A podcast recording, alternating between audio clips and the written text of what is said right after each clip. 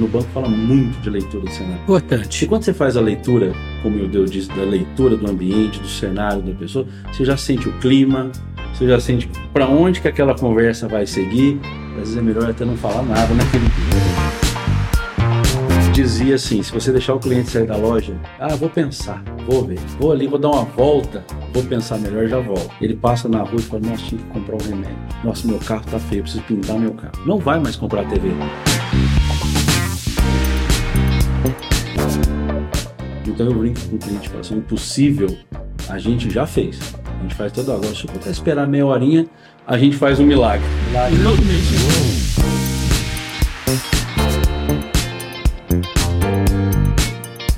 Legal, chegamos para mais um Café com Manteiga, o nosso podcast de toda quinta-feira. E esse episódio de hoje está muito legal porque nós vamos falar de comportamento, comportamento corporativo. Estou recebendo gente boa para falar com a gente aqui e espero que você fique com a gente até o final para a gente tecer essa conversa aqui. O Deu Pereira está aqui na minha frente para a gente, né, auxiliando, né, veio aí para a gente bater esse papo. É o nosso anfitrião, não vou nem chamar de anfitrião mais porque é o cara que está aí praticamente todo, todo episódio com a gente. Tudo bem, Deu? Um abraço, Marquinhos, mas o importante é o seguinte: toda vez que a gente produz algum programa nesse sentido, a gente acaba acrescentando alguma coisa, a gente aprende com os nossos entrevistados. E hoje nós temos o Kleber Henrique Gomes, que é uma pessoa que escreveu um livro que me deixou assim, muito interessado no conteúdo do livro que a gente vai passar para vocês. Muito bem. É o comportamento corporativo, né? Exatamente. De estudo, né? É. Principalmente aprender a falar sobre network. Isso.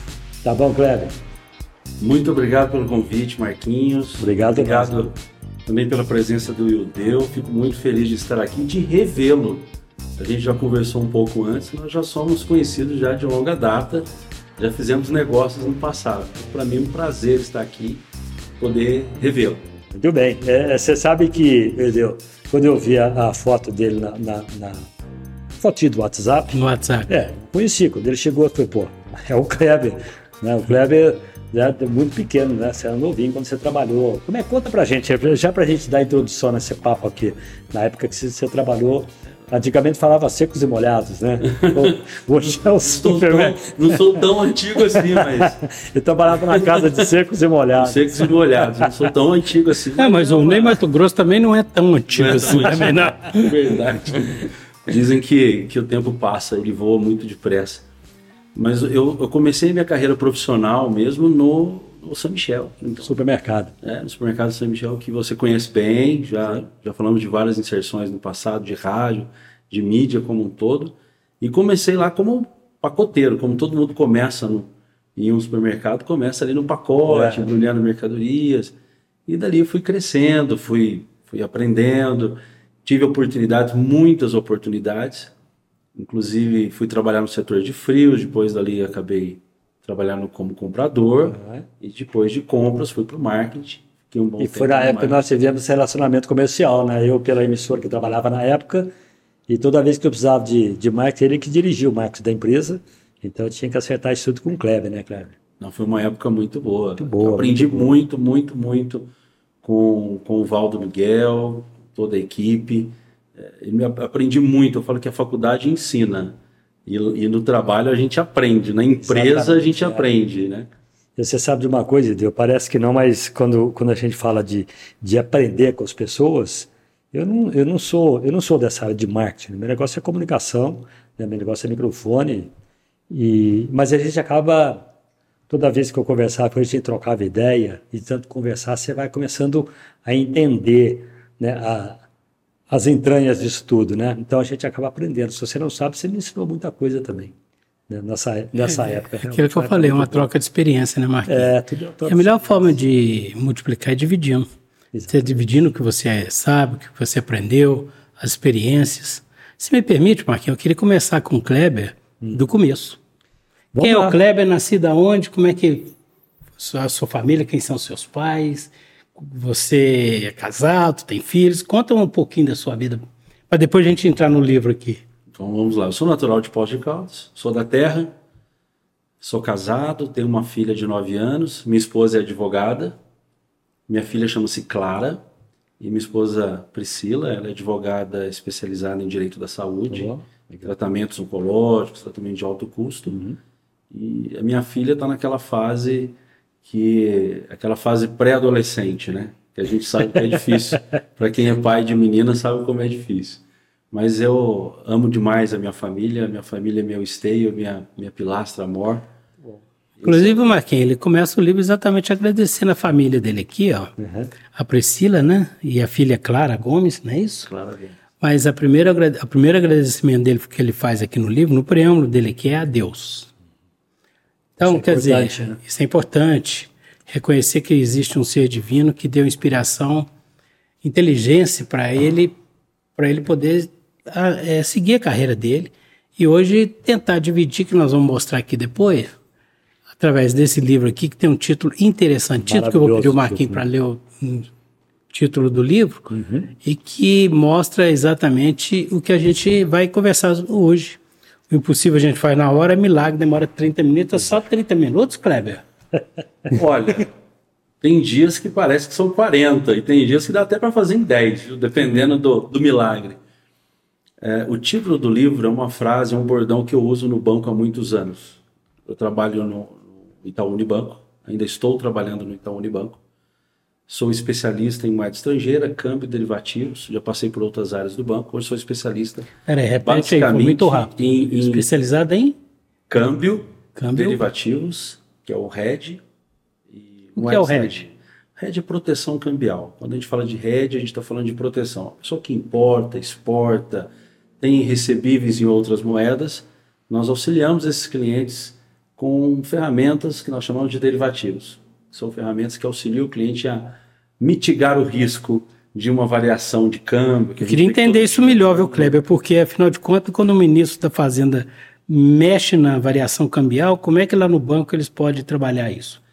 É, hoje a, a, variação cambial hoje ela está muito é, é, ligada ao mercado. Nós temos o, o mercado é que dita as regras, né? O mercado dita as regras do, da variação cambial. Então a gente costuma dizer que quando tem uma. tá tudo bem, né? acabou o Covid, vem uma guerra da Rússia.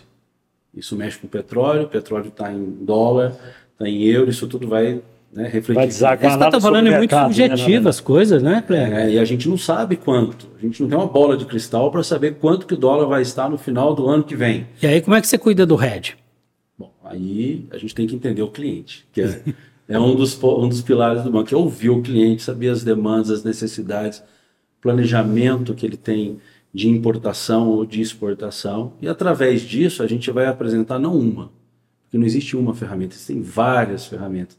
E eu deixo ele livre para escolher, e, claro, a gente vai orientando, vai auxiliando, vai prestando essa consultoria. Acho que hoje o trabalho do bancário, principalmente no meu caso como especialista em moeda estrangeira, é prestar essa consultoria para levar para ele várias ferramentas. Quem vai decidir a ferramenta que mais se adequa à sua necessidade é o próprio cliente. É, mesmo porque também, Marquinhos, o gerente não vai assumir o caminho do investimento. A decisão é sempre do cliente. Investimento ou seja da, da aplicação, a decisão, né? ou a decisão aí, de uma operação de crédito e grande. O cliente, né? ou ele confia em você, ou confia, né? Eu posso dizer que, que trabalho numa empresa que tem uma bandeira muito forte tem, por trás da, é, do meu trabalho existe uma bandeira que realmente traz essa solidez, essa confiabilidade uhum. e traz também profissionais preparados, não só eu, mas a gente tem uma equipe hoje de 96 mil funcionários que hoje, né, hoje eu quero dizer é, até 2024, vamos dizer ali até meados de julho, estaremos completando 100 anos. Tá, é, nós vamos falar do livro, já que nós já partimos para cá, para o sistema financeiro, a área financeira. Quando você fala aqui em, em, em é, o profissional de alto desempenho, explica melhor isso para O que, o que, como é que você define nesses 22 anos que você tem de, de na área financeira, né? Isso, Marquinhos, tá. acho que... Como é que você define esse, esse, esse, esse, esse profissional de, de alto desempenho? É, mas antes de eu chegar nessa sua pergunta, ah. com a resposta, eu vou aproveitar que o Ildeu me perguntou por que do livro, do, do, título do livro, a gente acabou enveredando é. e a conversa estava boa, a gente acaba se enveredando por outros assuntos. Tá. Mas o, o, bordão do impossível a gente faz na hora, eu deu, Marquinhos. É, é uma, um bordão que eu uso no banco há muitos anos, porque o cliente ele precisa, às vezes, de uma operação para ontem. Ele precisa daquele, daquele recurso para fechar um negócio. Precisa daquele recurso para efetuar um, um grande pagamento. E às vezes a gente precisa sair correndo, literalmente, deixar a casa pronta. Então eu brinco com o cliente, falo assim, impossível, a gente já fez. A gente faz todo agora. Se eu puder esperar meia horinha, a gente faz um milagre. Não, Não deixa de ser uma técnica de venda, né, Marquinhos? deixa de ser. Agora ele tem que cumprir, né? Agora tem que cumprir. tem que cumprir. Mas pelo menos os ânimos ficam mais, mais a menos, vamos dizer assim. É. Né? Marquinhos, eu sei que você tem sim, inúmeras perguntas, que o, o assunto é palpitante, mas tem uma que eu não posso deixar passar o time. Fica à vontade. Quando ele fala da entidade bancária dele, que seria o seguinte: como é que você analisa o mercado hoje com bancos físicos e com bancos eh, que a gente não sabe nem onde está a sede dele? São bancos pela internet. Por exemplo, você vai em Londres, por exemplo, você chega lá, você vê aqueles prédios enormes, são financeiras, são bancos, hoje nem usa mais. Está todo mundo em home office, mesmo depois da pandemia. Como é que você define o mercado hoje com relação a esses bancos, que eu vou chamar de, entre aspas, bancos virtuais e os bancos é, solidificados e sedimentados? Nós chamamos os bancos virtuais, muitos também chamam de fintechs, né? são grandes, grandes é, startups que nasceram do, do, mercado financeiro. É a moda hoje. Está na moda, que abrem contas e você gerencia sua conta por meio de aplicativo, de forma virtual. Você acaba, às vezes, nem conhecendo o gerente fisicamente. É, eu acho que as duas empresas, os dois segmentos, as duas maneiras de fazer negócio vão se coexistir por muito tempo. É, nós temos então, uma geração, Você está falando tanto presencial? Tanto quanto... presencial quanto o digital. A gente chama de digital, que a gente fala que é o físico misturado com o digital. É, essa nomenclatura, essa nova. Tem um nome que a gente fala que é uma nova simosologia, tem um nome. Desculpa agora, porque aqui me fugiu, depois tá. você me corrige, por gentileza. Fica tranquilo. Mas essa, essa nova forma de enxergar, ela vai coexistir por um tempo.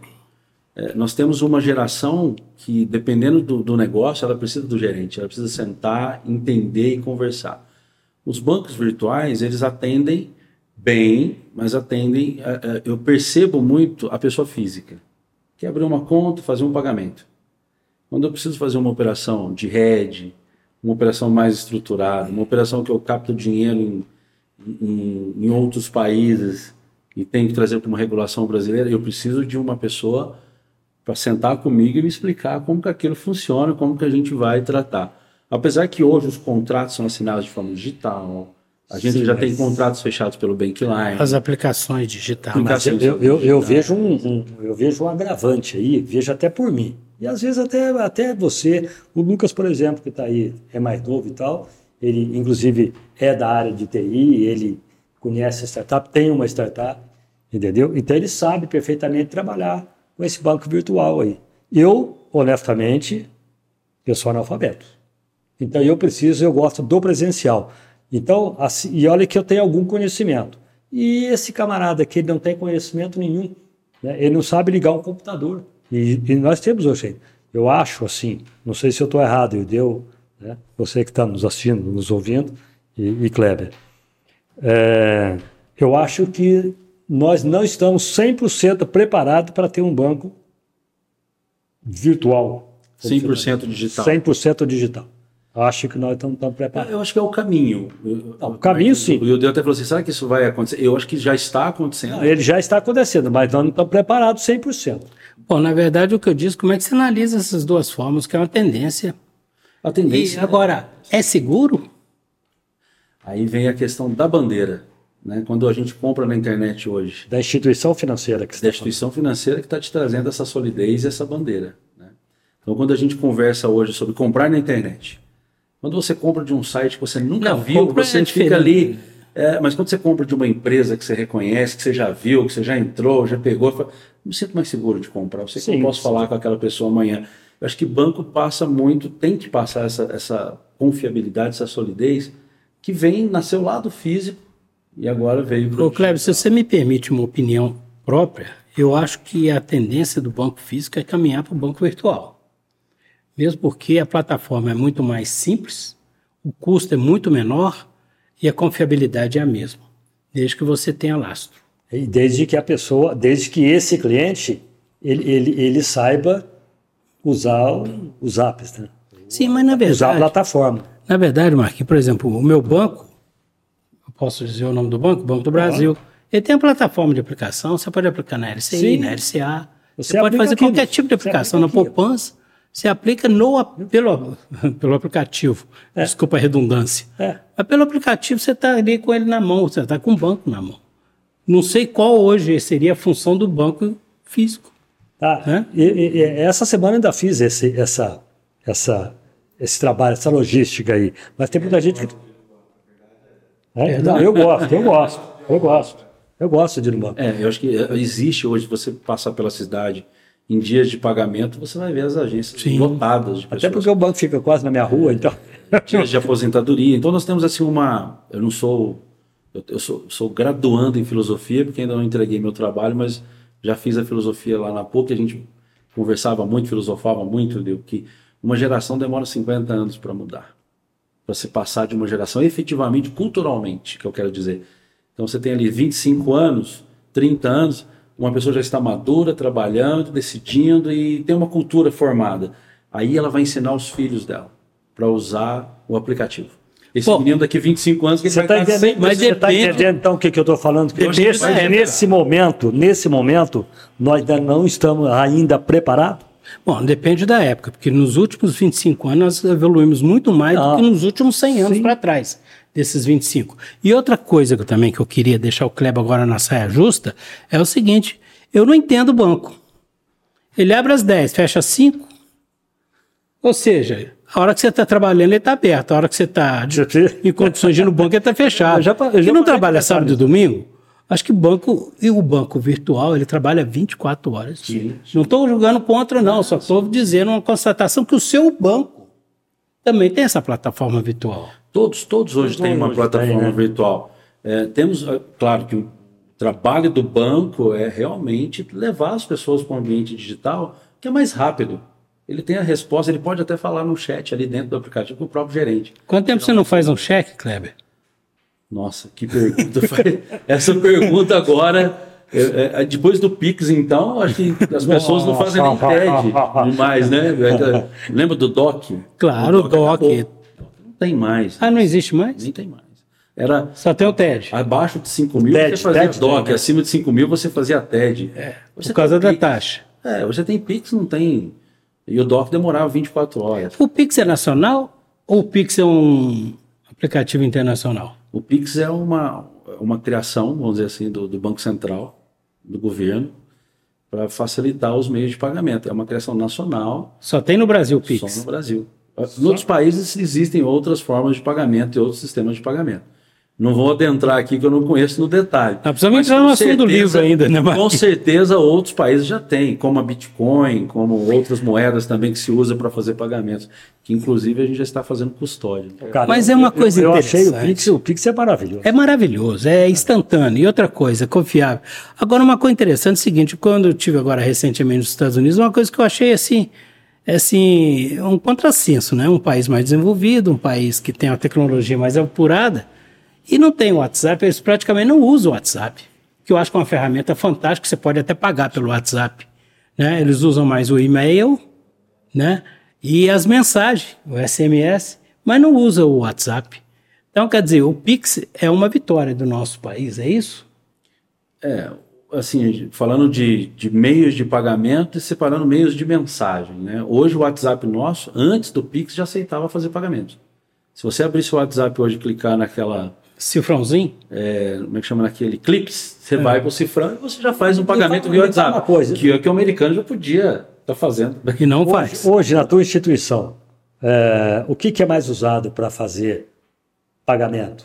O Pix hoje ele é muito usado na tua instituição. Olha, eu posso falar de. Ele é mais usado que o cheque, que DOC. Posso falar de pessoa jurídica. Pessoa jurídica hoje, no segmento que eu atuo, que a gente chama de middle market, que é o cliente que fatura acima de 50 milhões de reais por ano, é, praticamente todos os pagamentos são via Bankline ou Pix. São pagamentos via TED, ainda tem alguns pagamentos via e TED. E ele pode ser feito um pagamento de qualquer valor?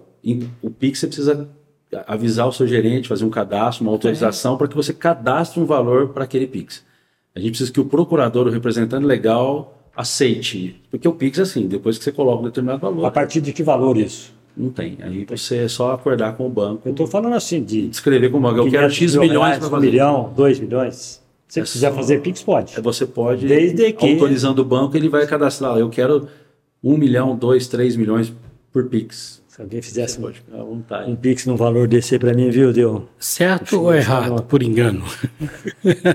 que depois foi não, não, tem volta, não. Certo, certo. Olha, isso, isso, isso Então, quem parece... quiser fazer um Pix para nós, Marquinhos, no final do programa, o Lucas vai então, colocar o número do CPF. número do o meu telefone. Pronto, deixa o telefone. Bom, então. você me definiu do profissional de alto, de alto desempenho? Vamos chegar. No alto desempenho, é, no livro eu, eu costumo dizer que você precisa estudar sempre. Você não pode parar de ler, não pode parar de estudar, não pode parar de procurar novas, novas fontes de conhecimento. Mas eu gosto de separar conhecimento de educação para chegar na performance e no desempenho. Você pode adquirir muito conhecimento, mas não ter educação para fazer aquilo virar alguma coisa. Uhum. Esse é o primeiro ponto. Segundo ponto, para a gente chegar no desempenho, chama-se comprometimento. A gente conhece hoje muitas pessoas da geração Z que eu enxergo hoje o que falta para ele chegar naquele sucesso no desempenho é o comprometimento.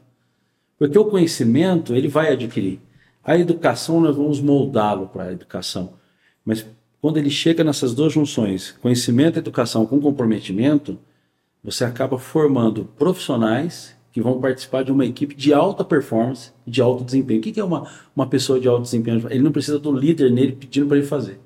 Ele é Marquinhos, Marquinhos, é, já viu aquela coisa, Marquinhos e eu deu aquele sonho, seu, seu funcionário chegar para você e falar assim, sabe a reunião que nós vamos fazer terça?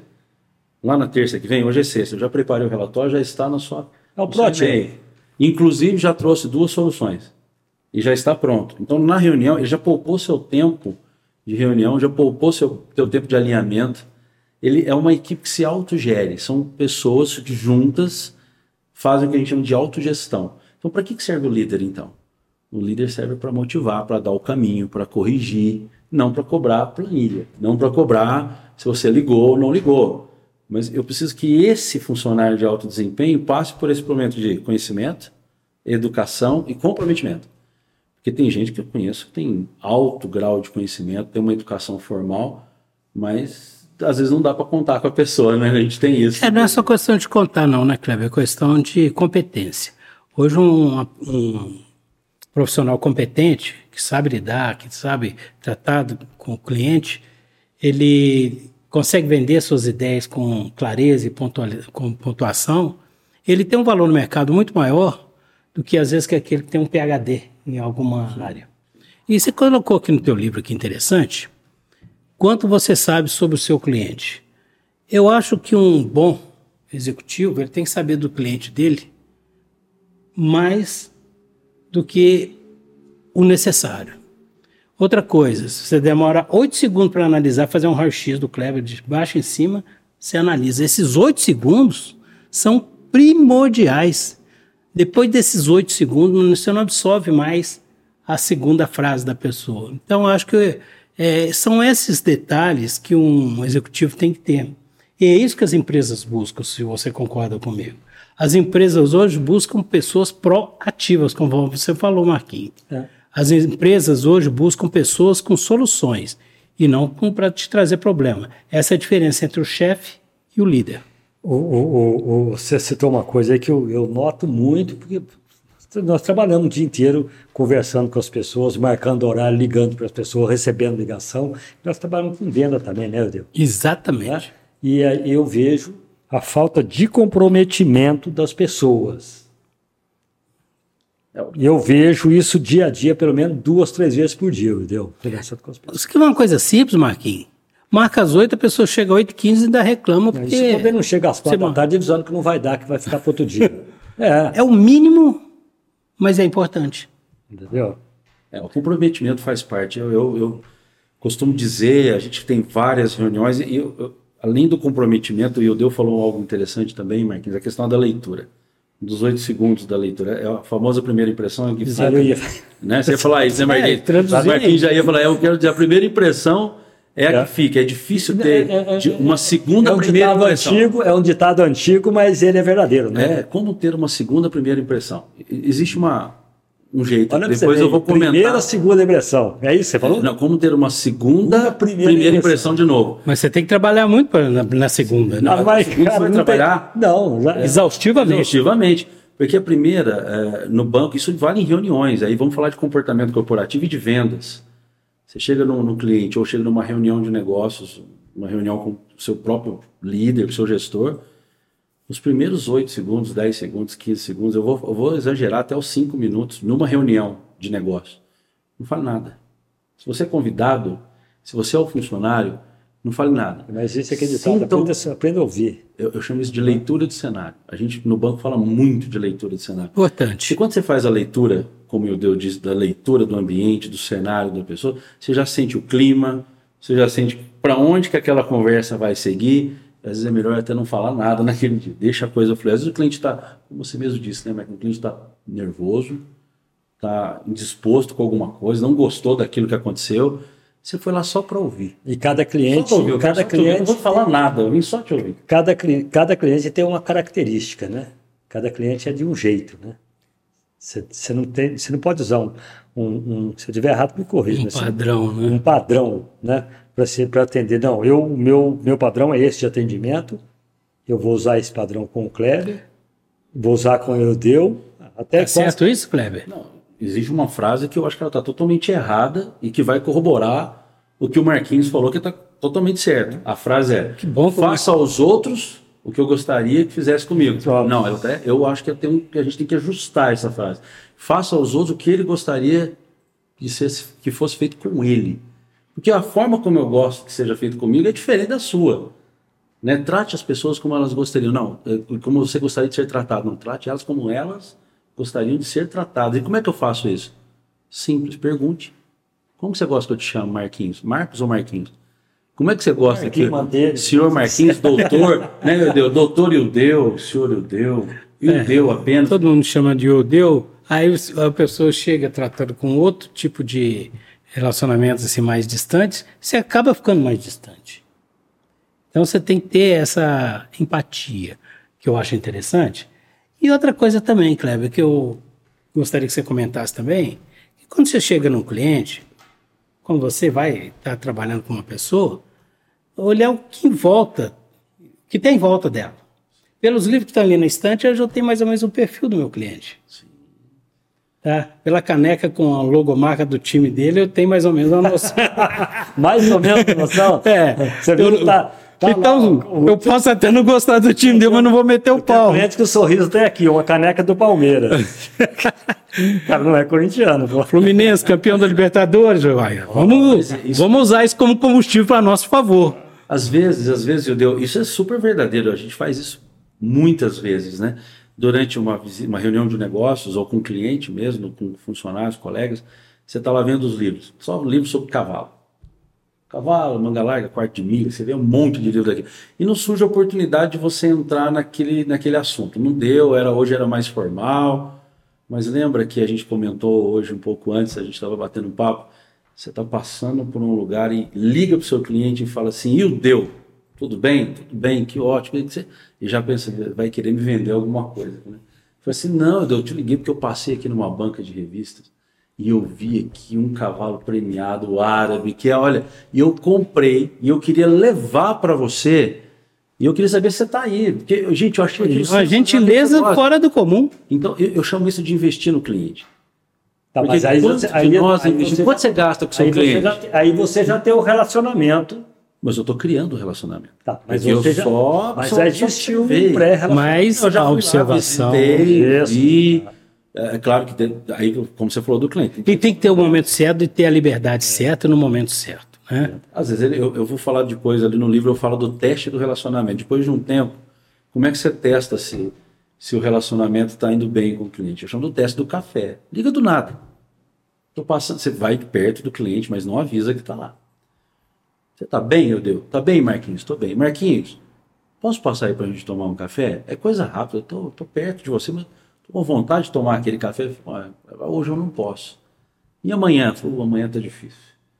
Quer deixar para a semana que vem? Mas semana que vem você me liga, Kleber, e aí a gente marca. É, você precisa visitar mais vezes esse cliente, você precisa estar mais próximo. Você tem razão. Porque se ele não tem 10 minutos para tomar um café com você, se ele está tão ocupado. Você não vendeu sua imagem para ele. ele. Ele tem nada de interessante em você que ele faça Porque se o Kleber está lá para falar de mercado, de vez em quando o Kleber manda uma notícia sobre Argentina agora, vai regular a exportação de grãos, vai segurar. Saiu essa notícia ontem. Eu não sei quando vai ao ar aqui o seu podcast, então essa notícia aqui pode estar um pouco defasada, mas saiu recentemente que o Milley vai segurar as exportações de trigo. Eu tenho um cliente que ele importa trigo da Argentina. Mandei a mensagem para ele, olha, sabe que está na hora de você fazer um estoque? Sabe que não está na hora? Fique à vontade, só te mandei essa notícia porque eu achei importante. Você lembrou do cliente? Nossa, Kleber, começou, e aí surge um assunto. Desse assunto surge uma oportunidade de negócio. Pode ser agora, pode ser para o mês que vem. Mas gera um vínculo, né? Mas gera vínculo. Eu, é eu, eu, eu, eu, eu, o que rapor é durante você está aqui, ó, eu e o Marquinhos. Você também com o Marquinhos da Gamon na mesa? Entendi o que Eu estou fazendo um rapor aqui com o Marquinhos. Ele está aqui, eu estou mais ou menos na mesma posição. Espelhamento. Sem querer, a gente vai fazendo esse espelhamento, colocando a posição de perna, de braço, de mão, de olhar. Esse espelhamento quer dizer bola. muito, viu, Marquinhos? Quando a pessoa começa a fazer o mesmo gesto que você está fazendo, ela está com empatia com você. E é uma coisa tão interessante tão simples, né? Uma técnica tão são fácil, né? É. E poucas pessoas percebem isso que eu tô, o Kleber falou aqui agora. Aliás, foi o Lucas que levantou o assunto, né? Vamos pôr o Lucas aqui também conosco, né? Falar. Essa pergunta foi boa, Lucas. É só até botar o microfone lá, mas ele Você quer. vai no cliente, o cliente está assim já. Carrancudo. E aí eu falo isso no livro, eu falo, gente, às vezes não é, não é nós que vendemos, é o cliente que compra. Acabei de falar com o Marquinhos ali fora. Não é? Nós é que despertamos no cliente a vontade de comprar de nós. Ninguém sai assim, o Marquinhos vendeu um carro para mim assim, sabe? Não, eu chego em casa e falo, bem, comprei, comprei um, baita carro. de um carro. Ah, Nem é vou falar com o Marquinhos. Na, na verdade, mas ele na, vendeu. Na verdade, a venda, ela, partindo do, de um cara que atende bem o cliente, ela é técnica. O, ele tem a técnica dele. Mas a compra ela, na minha opinião, se eu estiver errado, vocês me corrijam. Ela compra, ela é emoção. Emocional. É, Emocional. você sai de casa para comprar um par de meia, volta com o celular. Novinho. Ela é emocional. Mas o que o Kleber está falando também tem muito a ver com aquilo que a gente está dizendo aqui. É, o cliente tem que se sentir como se tivesse comprado e não tendo sido vendido para ele. A alegria de sair com um sapato novo é a mesma de sair com um carro. Colocando as devidas proporções. Né? Eu não vendo. O cliente tem o prazer de comprar da gente. Isso é importante. Mas para ele ter o prazer, ele tem que gostar de você. Como é que ele gosta de você? Que gera o vínculo. E como é que você gera vínculo? Conhecendo ele. Como é que você conhece ele? Se interessando por ele. Como é que eu me interesso por ele? Perguntando. Perguntando o quê? Pergunta o que ele gosta. Pergunta o que ele faz. O Kleber falou coisa pergunta... mais importante até agora: saber perguntar. Essa é tudo. Bom, vocês são jornalistas, né? Então vocês dominam a arte da pergunta. mais ou menos, porque uma coisa está interligada à outra, né, Marquinhos? A, a, a, nossa pergunta, ela depende muito do nosso entrevistado, porque se você, se a tua resposta anterior é, deu um subsídio para a gente fazer uma pergunta, aí nós podemos fazer essa pergunta com tranquilidade. Então a nossa a nossa a nossa conversa nós dependemos mais você está falando a gente entende do assunto, mas dependemos muito mais do entrevistado, de você que está aí do outro lado respondendo para a gente, do que da nossa pergunta. A tua resposta é mais importante para nós do que a nossa pergunta. Mesmo porque nós abrimos uma porque pauta aqui, eu não abri aqui se ainda. Fizer, se a gente está só, só porque aqui, se eu te fizer uma pergunta, se eu te fizer uma pergunta errada e você é, for tiver perspicácia, você vai me responder ela de uma forma que vai consertar a minha pergunta. Eu fiz errado, mas você respondeu certo. Né? Eu vejo assim. Então nós dependemos muito do entrevistado. Mas o jornalismo tem a técnica, né? Eu gosto que vocês tenham a técnica da pergunta, ah, saber fazer a pergunta sei bem, é que na verdade deixar a pergunta bem bem solta, bem de uma forma que o entrevistado se sinta à vontade, se vontade. e ele, você está respondendo uma coisa que você sabe. Você não está perguntando, não estou perguntando sobre. Cuidado aí que nós estamos nós estamos saindo do, do financeiro, da pauta, da pauta e indo então, para o jornalismo. Então, então vamos voltar para a venda. Não, mas está falando do jornalismo. Você conhece alguma profissão mais eclética do que jornalista? Olha, boa pergunta. Que fala de agricultura, de medicina, de tempo, de clima, de futebol, de esporte, de guerra, que fala de tudo E o jornalista, não que ele tem que entender de tudo, nós não entendemos no assunto. Tanto é que por isso que eu estou falando vai depender. Então nós precisamos de você para nutrir a nossa pauta. Mas, gente, uma, mas, uma boa, mas uma pergunta bem feita, uma pergunta boa, é gostosa de ouvir. Ah, sim. Eu falo que somos um bom jornalista. Eu vou citar, eu sei que está fora do tema, mas eu gostava do Marcelo Rezende, porque ele falava assim, é, quando ele perguntava para o repórter de rua dele, mas e aí? E depois? Você conversou com o delegado? Perguntou para o delegado qual foi o motivo? Já tem algum suspeito? Não adianta você me dar a notícia, mas não me dar a informação, você não entrar no assunto. Ele faz falta porque ele puxava, chamava a atenção dos, dos seus repórteres de rua. Não é só dar a notícia. Você tem que entrar na informação, me dar um, um pelo menos um pequeno detalhe, fazer as perguntas certas. Mas voltando para vendas, e a pergunta faz muito, tem tudo a ver com vendas. E, e o Marquinhos contou para nós um caso de uma pessoa que não queria, que ele reverteu a venda. Isso aí é, é. louvável, é dificílimo reverter uma venda. Mas sabe aquele cliente que não quer comprar, não vai comprar, já falou que não quer comprar? Qual é a última pergunta que eu faço para ele? Olha, já que você não vai realmente comprar nada, né, não, não vai, realmente não vai ter negócio, posso te fazer uma última pergunta? Ele falou, pode, claro, então diga. O que, que te impede de comprar de mim? Foi algo que eu disse, que eu fiz ou que eu não fiz? Não, ou é da minha empresa? Ele falou, não, acho que se a sua empresa é, fizesse entregas até o meio-dia, eu até compraria. Então, se eu fizer para você o meio-dia, você compra de mim? Ele já me falou o que eu precisava ouvir.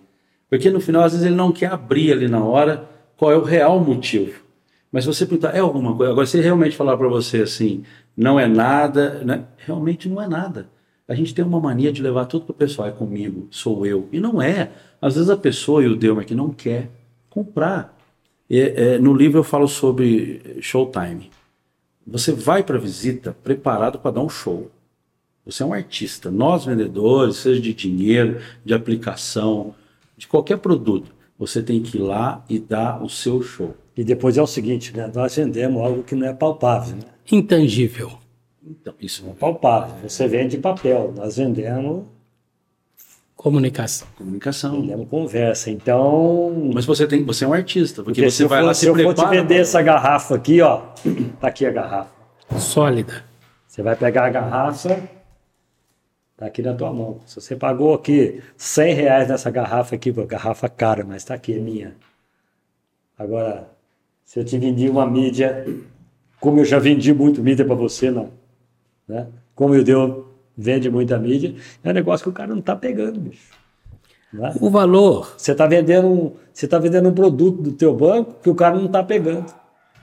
É, mas o valor intrínseco tem um valor assim incomensurável. Assim como a mídia, assim como investimentos, né, Cleber?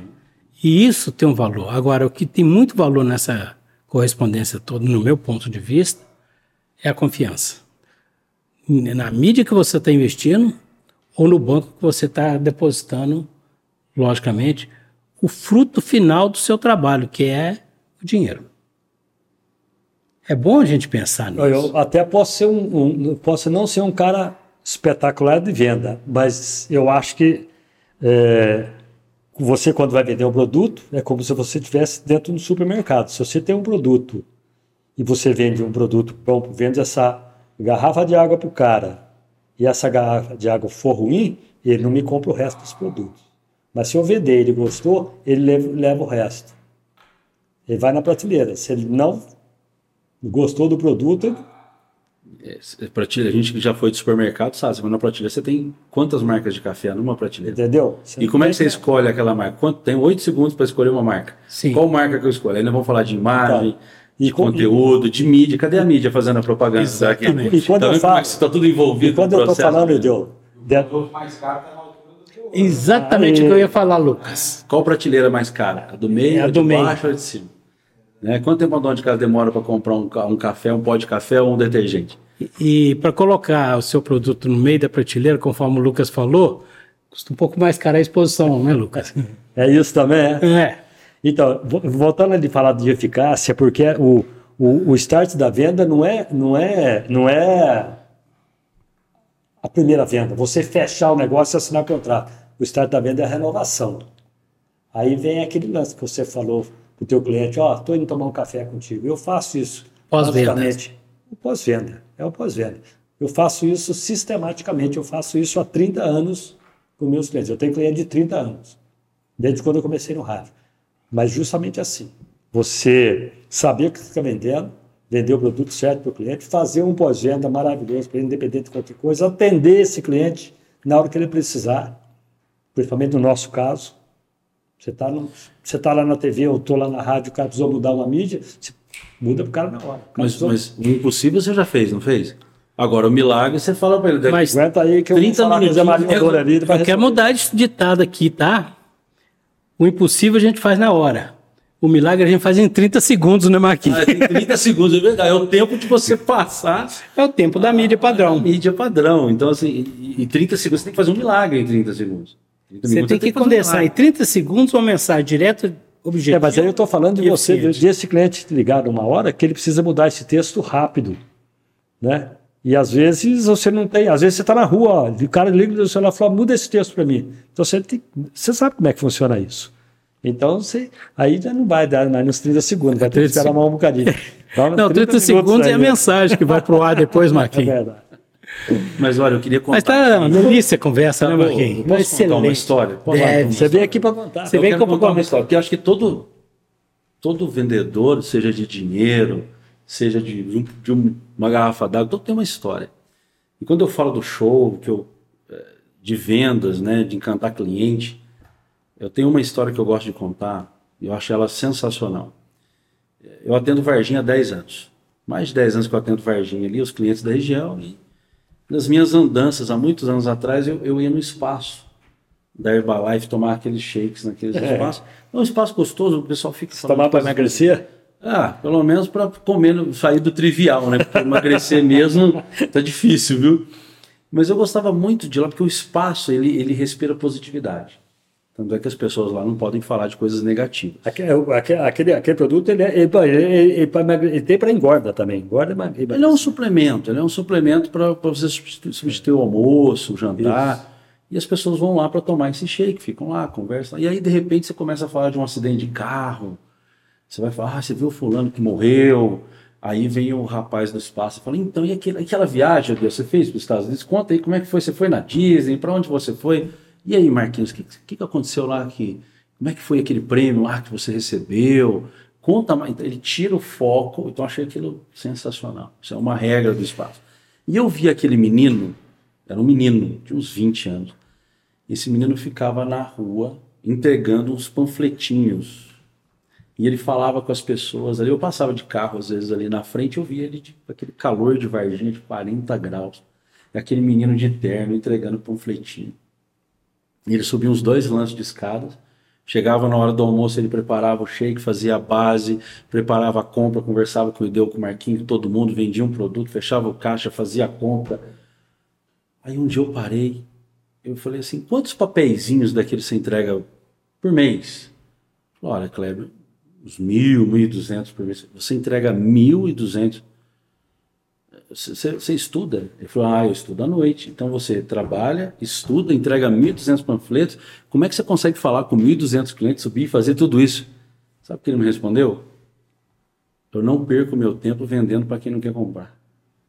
Eu achei aquilo de uma profundidade, de uma inteligência, vinda de um menino de 20 anos de idade. Eu falei, mas ele falou, Kleber, eu não daria conta de abordar 1.200 pessoas se eu ficasse explicando todos os conceitos, benefícios, vantagens, desvantagens do meu produto.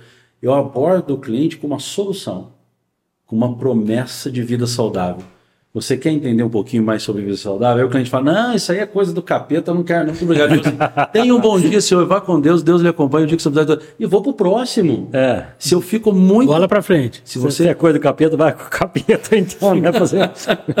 Ele falou assim: Isso aí, essa é licença poética que eu usei aqui no seu espaço, mas não foram bem essas palavras, foi bem por aí. Sim, sim. Então, ele usa, eu quero usar desse exemplo, dessa história que eu vivi, que eu vivenciei lá, que eu trouxe para o meu mundo de vendas que muitas vezes nós queremos convencer pessoas que não querem nos ouvir.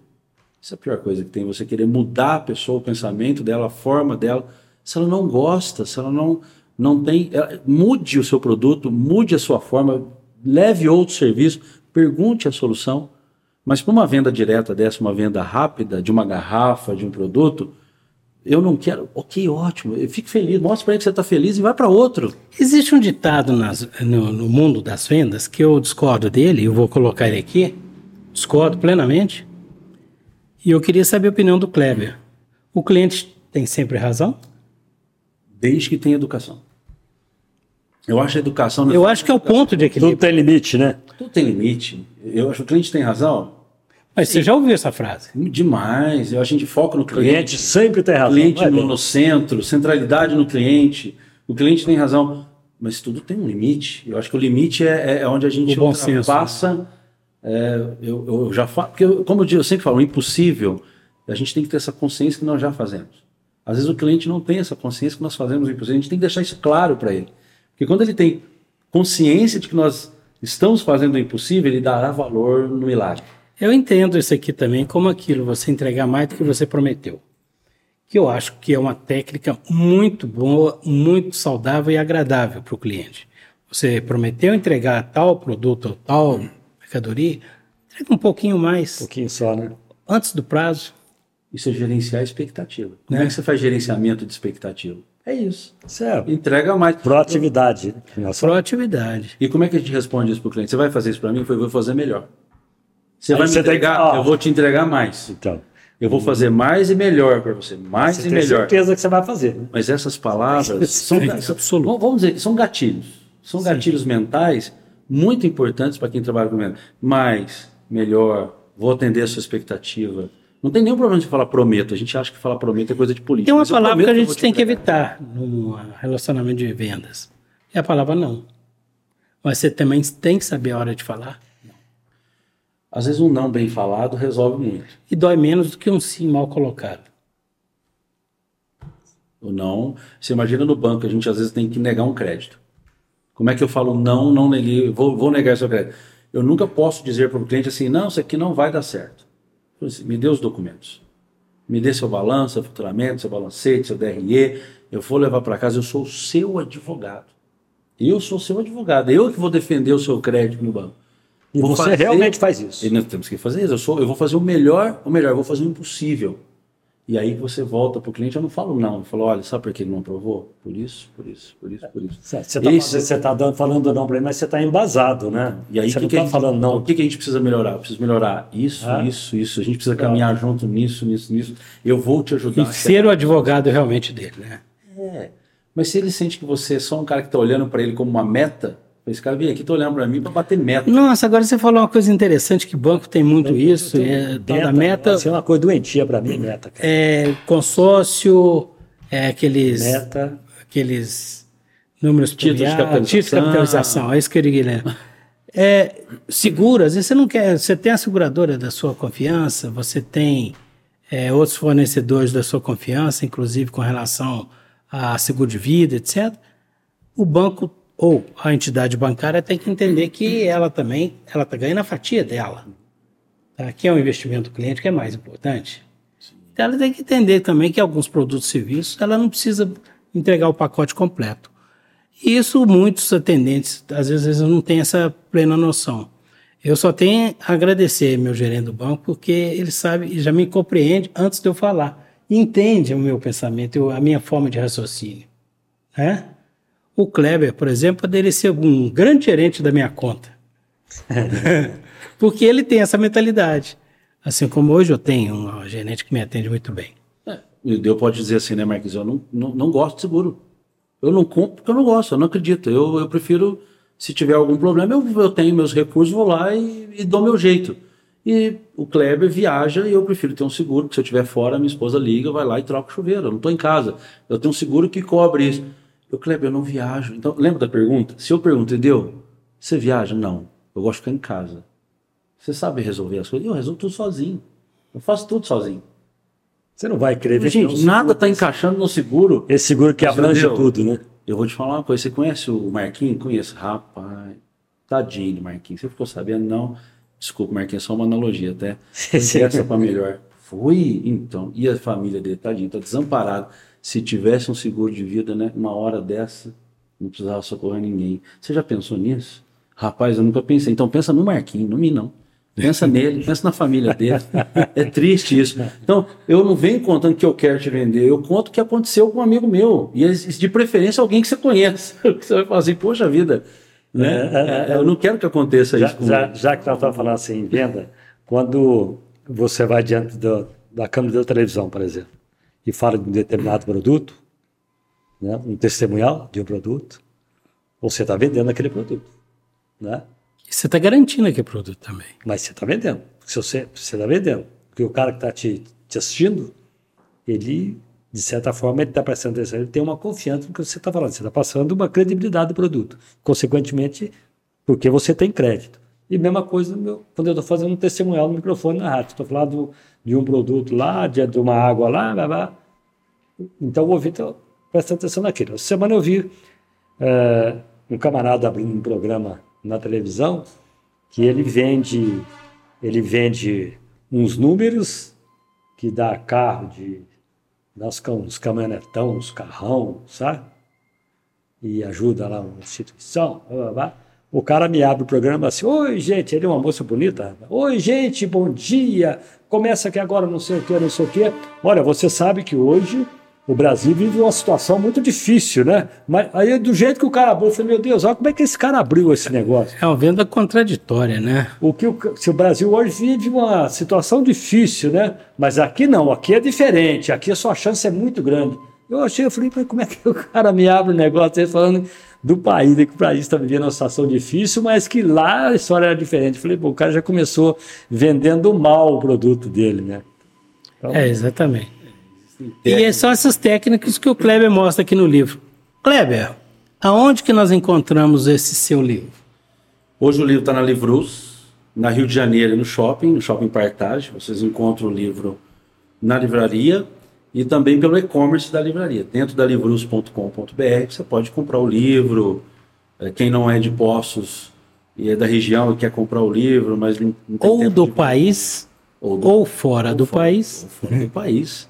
Vai ser um prazer que você receba, que essa pessoa receba o livro, que poste no meu Insta, no meu Instagram. É, eu vou só falar um pouquinho devagar, porque tem gente que às vezes escreve ele do jeito que a gente fala, porque a gente fala dessa forma no banco. Eu peguei o meu o meu nome que eu uso nas minhas funcionais, que é Kleb Rein, que é arroba Kleb com B mudo, de Kleber, C-E-C-L-E-B, Henrique, que é o H-E-N. Então okay. ficou Kleb Rein. A gente falou H aí no.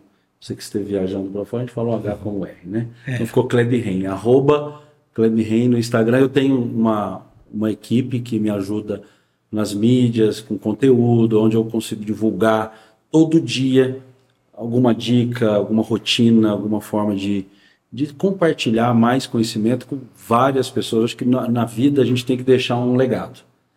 O Ildeu e o Marquinhos falam muito sobre isso, que estão na mídia, conhecem vários empresários. Vocês mesmos já estão deixando um legado na nossa cidade e eu acredito que até no Brasil, porque não fora para quem está assistindo. Legal, é, mas nós estamos em desvantagem de você, porque dizem que para você ser realizado, você tem que plantar um hábito, ter um filho e escrever um livro. Eu ainda não escrevi o meu. Eu nem plantar. não tem nem a muda para Então eu vou puxar, vou puxar esse gancho que você me perguntou anteriormente quem era a editora.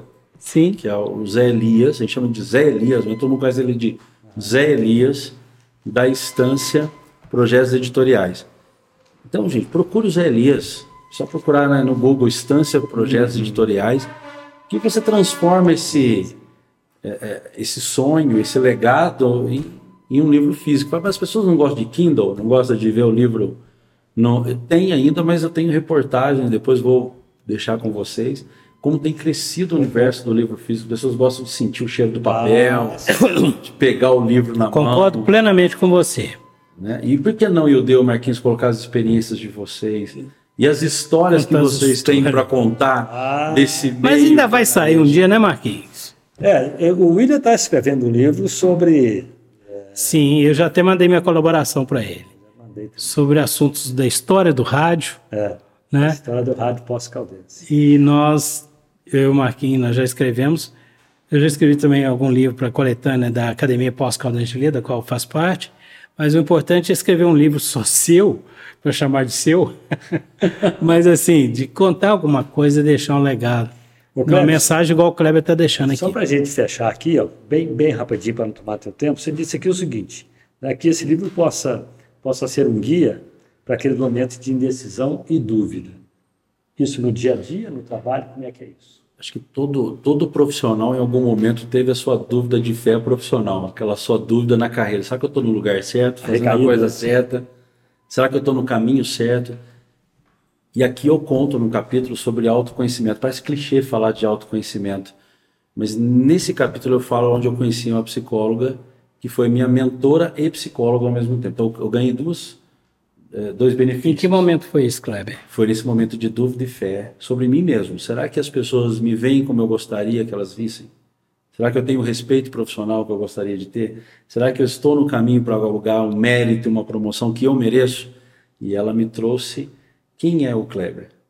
Quem é o Kleber que as pessoas veem? Através de ferramentas que os psicólogos têm hoje, uma metodologia chamada DISC, muito boa, e saiu lá 28, a gente vários questionários Saíram 28 hábitos que eu deveria mudar. Eu olhei para ela e falei assim, assim, a gente precisa nascer de novo. Eu acho que não tem, não tem solução. Ela falou assim, calma, ela me deu uma lição. Ela falou, Cleber, escolha três. Um hábito que atrapalha as pessoas com quem você convive, um hábito que atrapalha as pessoas com quem você ama e um hábito que atrapalha você. Você sente que te atrapalha. Quando a gente trabalhar os três, matou a chave você vai começar a galgar outros passos, você vai se conhecer melhor. E ela olhou para mim e disse assim: Kleber, você está há muito tempo no banco, você é um bom vendedor, você é um bom profissional, você é uma Ferrari. Só que você é uma Ferrari azul. Azul? É, azul ninguém vê. Nós precisamos pintar você de vermelho. Essa não, não. Porque se você é uma Ferrari, se você é um, é um baita carro, por que, que você não se reconhece as pessoas não te reconhecem? Primeiro você precisa saber quem é você. Que, que, Se que, valorizar. Que ponto você está, eu dei marquei na sua carreira. E até que ponto você quer chegar. Como que você quer que as pessoas te veem? E aí ela falou assim, Kleber, agora vamos contar a história que você quer que as pessoas saibam de você. E aí nós vamos trabalhar a sua referência.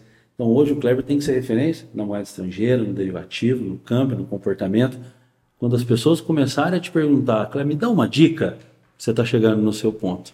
Está chegando no lugar. Você fala aqui em capacidade de enfrentamento né, e superação de adversidades. Em qualquer segmento de trabalho, e citou ah, o setor financeiro. Por isso eu te perguntei em office se esse livro, Comportamento Corporativo, tinha alguma coisa a ver com o setor financeiro. Investimentos. Sim, sim. É que quando eu falo corporativo hoje, a gente pode estar em qualquer empresa. Qualquer empresa hoje é um ambiente corporativo.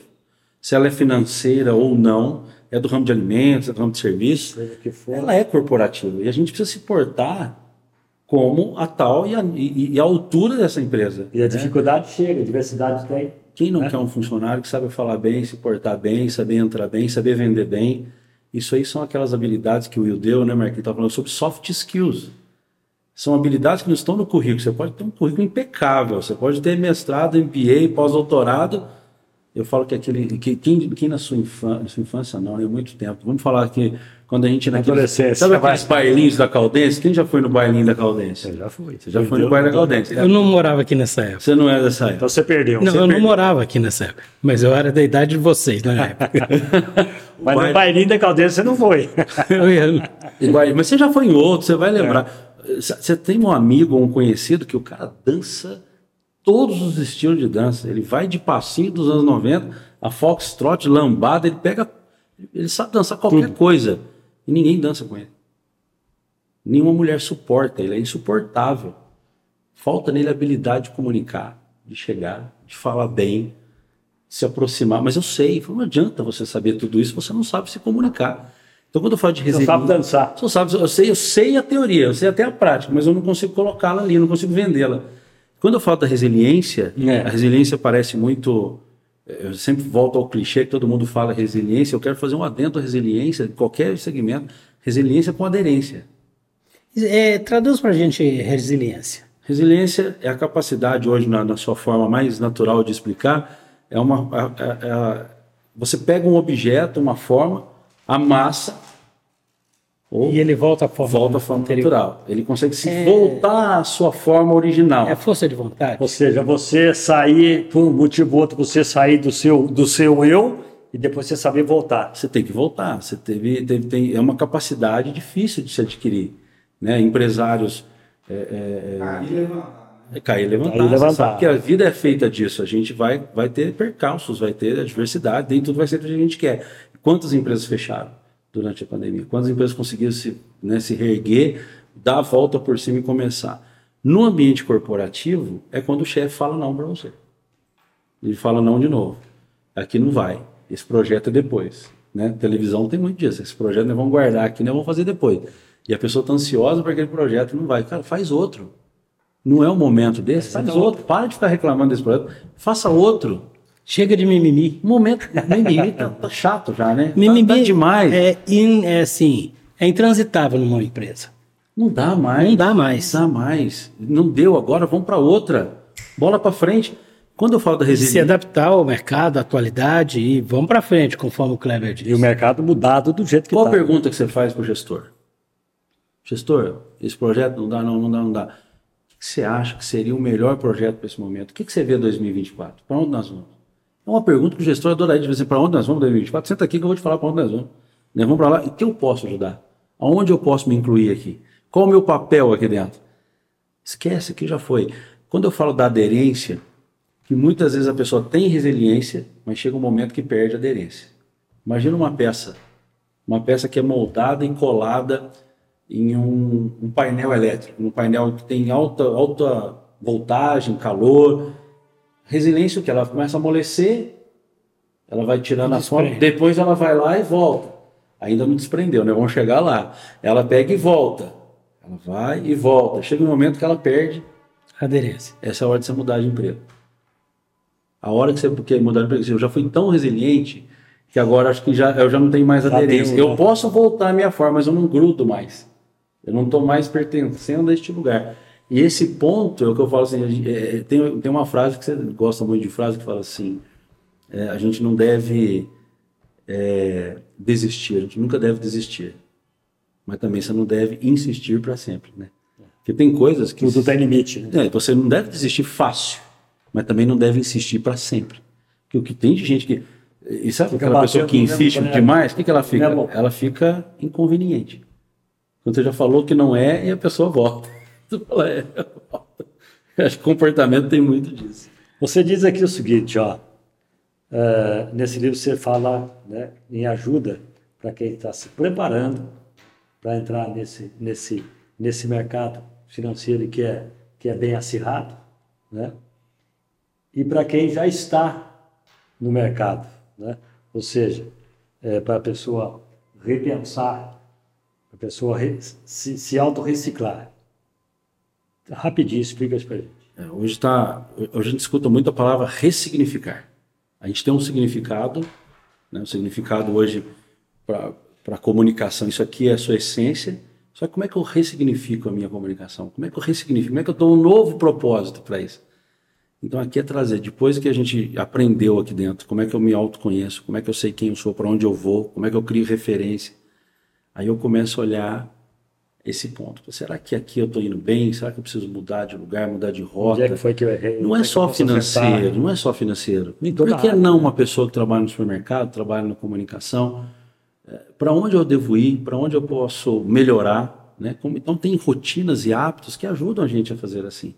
Né? Ajuda a gente a desenvolver, a ser interessante, a criar conexão, a ter pessoalidade. Então as pessoas vão só consumindo e vão esquecendo de fazer isso no dia a dia. Então, hoje, o mercado financeiro, porque eu falo que ele é muito agressivo, né? que as pessoas têm metas, têm que vender, e tem hora que ela tem que parar com aquilo e começar a entender Sim. quem é o Iudeu. Conhecer o Iudeu de verdade, em vez de ficar vendendo. Às vezes eu tenho uma pessoa que quer o seguro, sempre vai ter uma pessoa que precisa do seguro, ela se sente bem em saber que ela pode contar com aquilo. Você tem que oferecer o produto certo para a pessoa certa. E não perder tempo para quem não quer comprar. Agora, eu acho que a pior coisa que pode acontecer para um empresário ou para um profissional é se sentir na zona de conforto. A partir do ponto que ele se sente na zona de conforto, ele deixa de ser produtivo. Não sei se o Kleber concorda comigo. Meu Deus, zona de conforto é quando ele olha e fala, eu já sei. É, aí, não é? Aí, Isso é zona aí, de conforto. Aí, aí, ele mostra que ele não sabe nada, né?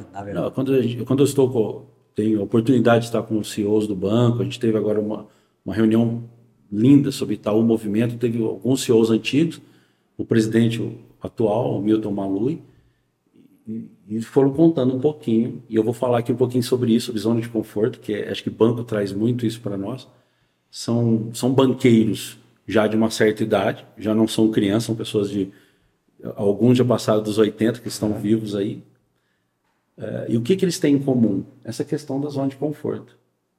Roberto Setúbal tem mais de 60 anos, está no conselho do, do banco, eles estão falando de fusão e aquisição. Como é que nós vamos ser inovador? Como é que a gente vai enfrentar os bancos digitais? Como é que está o nosso banco digital? Como é que está... Não é que ele está... Tudo bem, não, mas eu não posso parar. Vou te dar outro exemplo, Antônio Emílio de Moraes. Exemplo? Muito próximo dos 100 anos, ele está projetando mais 100 anos pela frente da empresa dele. É isso? Empreender é viver. Se você não está empreendendo, você está morrendo. Você não está criando um projeto, você está empreendendo. Aqui, eu, não, eu falo isso aqui no livro. Vamos trazer isso para E cria metas todos os dias. Sim, mas vamos. Curto, é, médio e longo prazo. Eu tenho flip chart em casa. Eu gosto também do papel. Eu coloco minhas metas, fico do lado assim. Eu estou no computador, eu estou olhando para as metas. Você é daqueles que põem meta no espelho também na hora de tomar banho? Ainda não coloquei, coloquei só no flip chart, mas uma boa ideia, viu? Deu bom adotar isso também. Oh, oh, oh, Aqui você diz o seguinte, ó. A mente é como um paraquedas só funciona quando abre. Se não abrir, arrebenta quem está embaixo. Se você não abre, você se arrebenta. É a zona de conforto. Se você não, você não abre a mente, aquela, eu, eu, eu costumo dizer assim, sabe quantos clientes, amigos, que escutam o que você quer vender ou o que você quer comprar? 1%. Eu, já, eu tenho essa estatística dentro do. Peraí, você negócio. pode repetir, Kleber?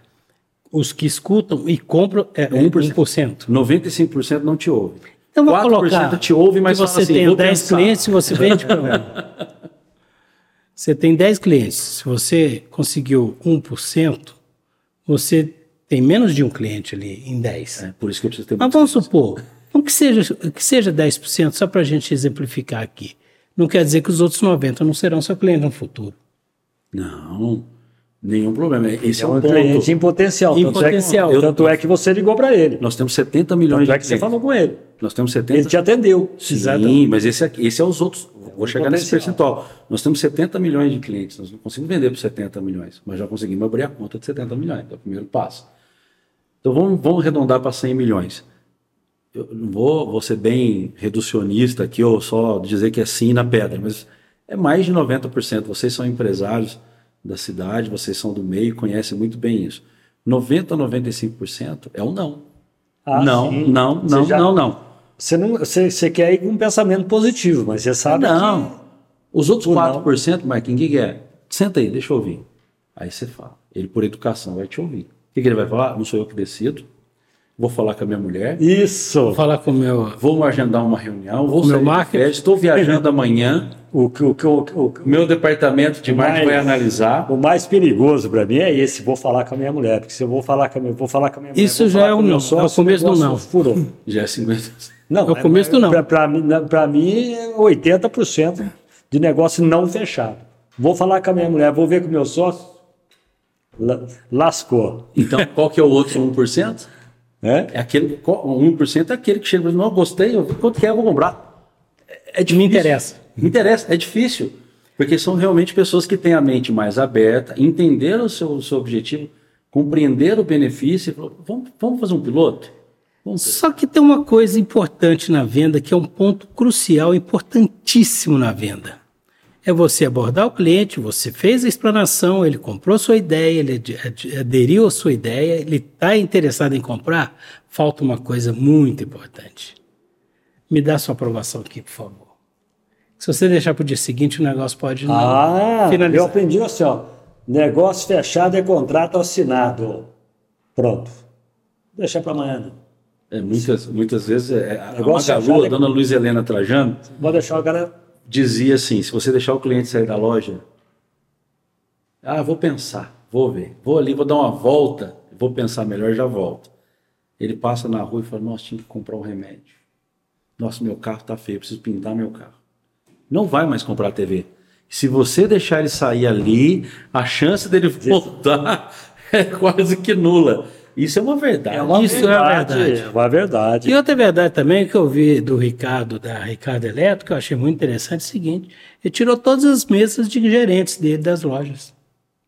O gerente não tem que ficar sentado, gerente tem que estar cliente olho no olho, junto com os vendedores. Eu aprendi isso no banco. Um dia eu virei para o meu gestor, muitos anos atrás. Eu fui num cliente, estava lá, não vou falar o nome aqui, você conhece bem, estava lá a, o calendário do banco, a caneta do outro banco, o post-it do outro banco. Aí eu cheguei com a minha bandeira, tô lá. Fidelidade é essa, irmão? Eu voltei para o meu gestor e falei, nossa, a gente precisava fazer uns brindes, né? Uma agenda, uma caneta, uma. Eu cheguei lá, o cliente estava cheio de agenda, de calendário. De cada um de cada Eu tenho você. É o quê? Eu tenho o melhor dos brindes, eu tenho você. Você que tem que estar sentado lá, não é o calendário. O calendário não vende nada. É verdade. Você tem que estar lá falando, vendendo, mostrando. É, é, é, claro que não custa nada, de vez em quando você dá um brinde. Quem não gosta do mimo? O mimo faz parte, marca a gente. Mas o mimo personalizado, lembra? Personalizado. Da revista. Claro, lógico. Do café. A revista do cavalo. É isso, é isso que eu Quilo acho. de pó de café. Pessoalidade. É. Pessoalidade. É, na verdade, que para a gente fechar isso, se, se, você não se você não criar uma empatia com o teu cliente, se o teu cliente não gostar de você, não, não é não gostar como pessoa, não gostou muito do teu produto, você não apresentou bem o teu produto, você não deu uma titubeada ali, não falou olho no olho, você não conquistou esse cliente. Ele pode, você pode até vender, mas, você, mas ele não é um cliente fidelizado. Mas existe também, Marquinhos, se o Kleber concordar comigo, já que é o especialista aqui, que existem três, três tipos de clientes: auditivo, visual sinestésico. Então você tem que identificar qual é o tipo do seu cliente, qual categoria que ele se encaixa. Não chega perto no cliente visual, sapato sujo não. Sem um cartão de apresentação bacana. Ou então não chega perto do seu cliente que é auditivo e fala um monte de coisa que ele não vai um prestar atenção. Muito alto. Muito, muito alto. Baixo. Falando na frequência dele. Tá. Tenta se encaixar naquela, naquele espelhamento que nós falamos no começo. Né? E olha na altura dele, né? E tem cliente que é mais ativo, mais agitado. Você tem que esperar ele acalmar para você entrar no assunto principal. Não adianta ele, no meio de narrativa do jogo que foi assistir entre Palmeiras e Corinthians, você querer que vender o produto. Escuta. Não, vender para palmeirense ultimamente é bom.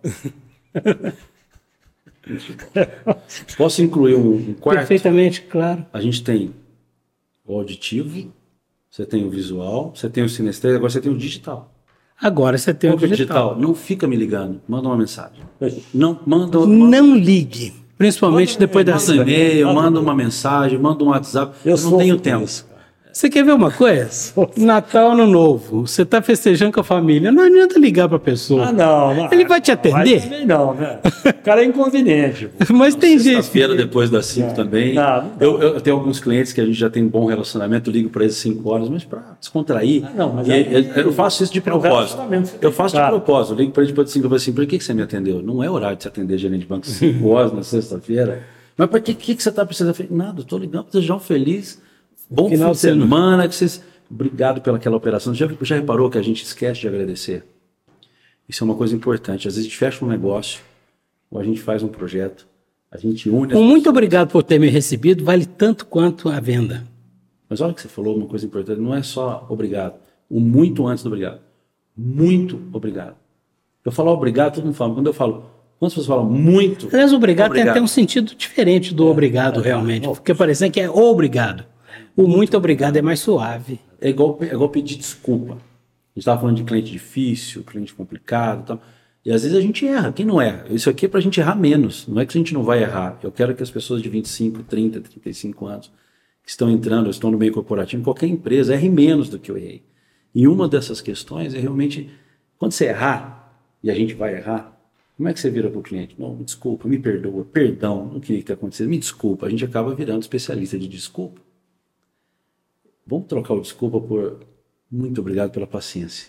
Te agradeço Obrigado pela- por me dar mais uma chance. e conserta a história. obrigado né? por me dar mais uma chance de poder te atender. Obrigado.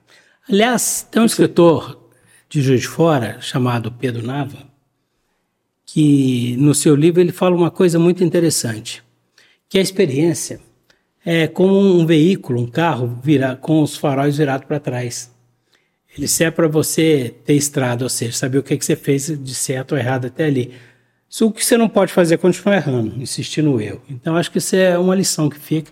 Bem. E esse muito obrigado é muito interessante. A palavra gentil, gentileza, tem uma diferença absurdamente gentileza grande. Gentileza gera gentileza, né? Gentileza, por gentileza. Com licença, por favor, obrigado, nunca vai sair de moda. Com licença, por favor e obrigado. Com licença. E tem uma finalização Desculpa também. de vez em quando, né? Não, eu acho que você, a gente usa, mas quando é alguma coisa muito grave. A gente tem que reservar o desculpe e o perdão para algo realmente... Gravíssimo. Gravíssimo. E tem que ir pessoalmente.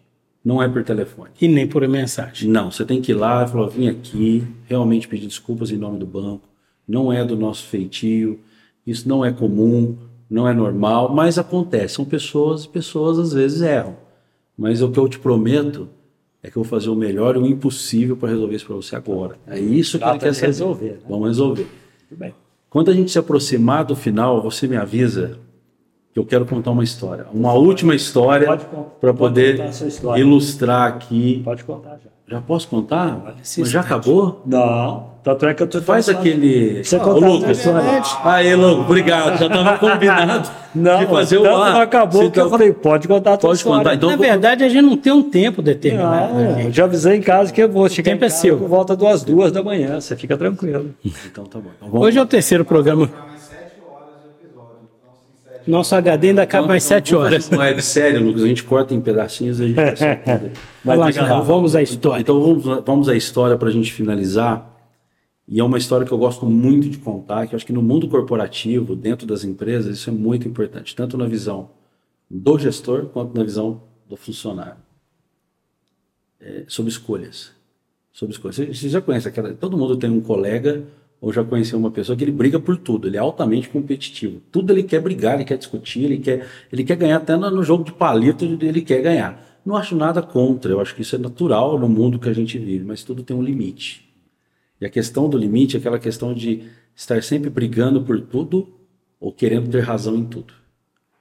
E aí eu lembro de uma história, de uma história muito, muito boa. Vocês já ouviram, vocês finjam que não conhecem, tá? Só porque vai ficar legal a história. Uhum. Esquina Floresta tinha uma equipe. A equipe era composta por, por um urso, por um lobo por uma raposa. E os três se reuniram para fazer uma caça. E foram caçar. Reuniram, fizeram lá o, o briefing, né? Fizeram o briefing da caça. Como nós vamos fazer, onde nós vamos, o local. Todo mundo concordou, ninguém questionou nada. A caça é essa, o alvo é esse, o lugar é esse, a estratégia é essa, vamos para a caça. E foram caçar. Cada um caçou seu coelho. E agora vamos voltar para a nossa, nossa sede. Voltaram para a sede, o urso, o lobo e a raposa. Colocaram os coelhos ali enfileiradinho. E agora vamos discutir agora como nós vamos dividir a caça. Aí o urso começou, falou, não, eu sou maior, eu gasto mais calorias, eu preciso de mais, de mais, de uma parte maior, então vamos dividir assim. Eu vou querer o meu um pedaço de cada um, metade de cada um. Aí o lobo já, não, não, não, não concordo, não, tá errado. As palavras que a gente escuta, tá errado, não é assim, na minha época foi assim, eu não quero que seja assim, não vai ser assim. E aí começou aquele embate, aquela discussão começou a calorar. O urso levantou, já deu uma patada na cara do lobo, já comeu o lobo, o coelho do lobo e o coelho dele. Pronto, resolvido. Olhou para a raposa e falou assim: E aí, raposa, como que nós vamos dividir agora? A raposa olhou para o urso e falou assim: Nem de coelho eu gosto. Pode ficar você. você sabe que nem de coelho. Eu sabia que a história ia ficar na mão da raposa. Nem de coelho eu gosto. O resumo, a moral dessa escolha suas lutas. Não queira lutar com todas as lutas. É. Saber você não pode também, né? Mas escolha, às vezes até Aí você fala, Kleber, mas eu não tenho que lutar por nada. Existem, é, é, é aquilo que a gente comentou lá atrás, existem é, é, momentos na nossa vida corporativa, na nossa vida profissional, que você tem que escolher quais lutas. E a maioria das lutas são por processo, por departamento, porque o departamento de marketing concorda com o financeiro, o financeiro não concorda com estratégia, mas isso não é uma briga, isso é uma discussão. Quando você vai para o âmbito do afrontamento, você sai do confronto e vai para a afronta, afronta é pessoal. Quando eu começo a falar palavras ou dizer coisas que ferem a sua moral. Ah, você não é. Não sei se eu posso falar isso, você não é homem. Que você está dizendo. É uma, ah, peraí, você já está em um outro campo que a gente vai ter que, infelizmente, escolher um caminho que eu não gostaria. Mas 99% das, das discussões em empresas são corporativas, são processos, projetos. E o cara quer brigar por tudo, ele não quer discutir ideia, ele quer brigar. Impor. Impor. Tem alguém que tem a caneta. Tem aí, você tem que saber a hora de chamar. Chama o é chefe. É onde você pode ir, né? Lembra da leitura de cenário? É. Chama o chefe depois da reunião, deixa ele fazer. 90% das reuniões, eu deu, Marquinhos, vamos falar, é de alinhamento e passar recado. É. Alinhamento e passar recado. Não é para você discutir produto, projeto, nem detalhe. Chama o chefe no cantinho e fala assim: chefe, vem cá. Eu fiz isso uma época, não deu muito certo, mas olha, eu tenho uma ideia. Se a gente fizer assim, talvez pode ser que dê certo se o senhor permitir, eu quero fazer um piloto, eu vou fazer um teste. Eu vou lá e vou vender assim. Se não der certo, eu te aviso. Mas fora da sala, num outro ambiente, num outro lugar. Não mine a moral e a liderança. Quem baixou a poeira também, né? Você Sim. vai querer brigar com todo mundo toda hora. Então, com acho que escolher as lutas é um recado que eu queria deixar dessa história, que eu acho que é uma moral legal. Marquinhos, aprendemos muito hoje, né, Marquinhos? Aprendemos. Cada dia que passa a gente aprende um pouco mais. Visitantes ilustres, convidados inteligentes que sempre compõem alguma coisa a mais para nós e para quem está nos acompanhando. Exatamente. No café com manteiga, né? É isso. Comportamento corporativo. O impossível a gente faz na hora, o milagre demora 30 minutos. às vezes menos. É, às vezes, às vezes um pouquinho menos. Um pouquinho. Obrigado.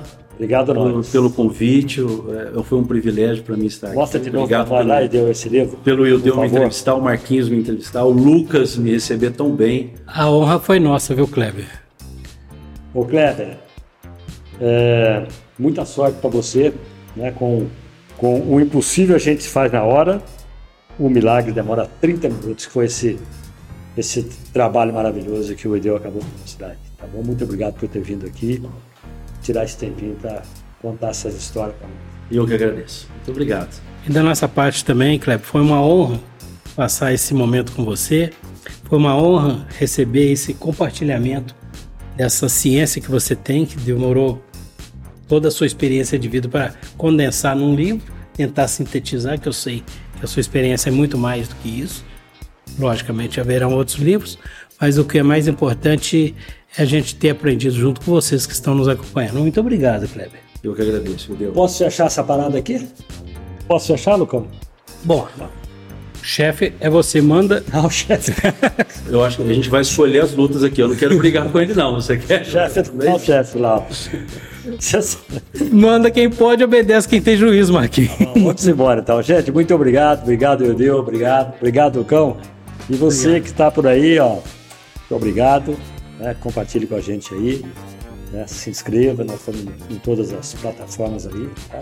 O Lucão vai me ajudar aqui na, no YouTube, Instagram, vai falando para mim aí.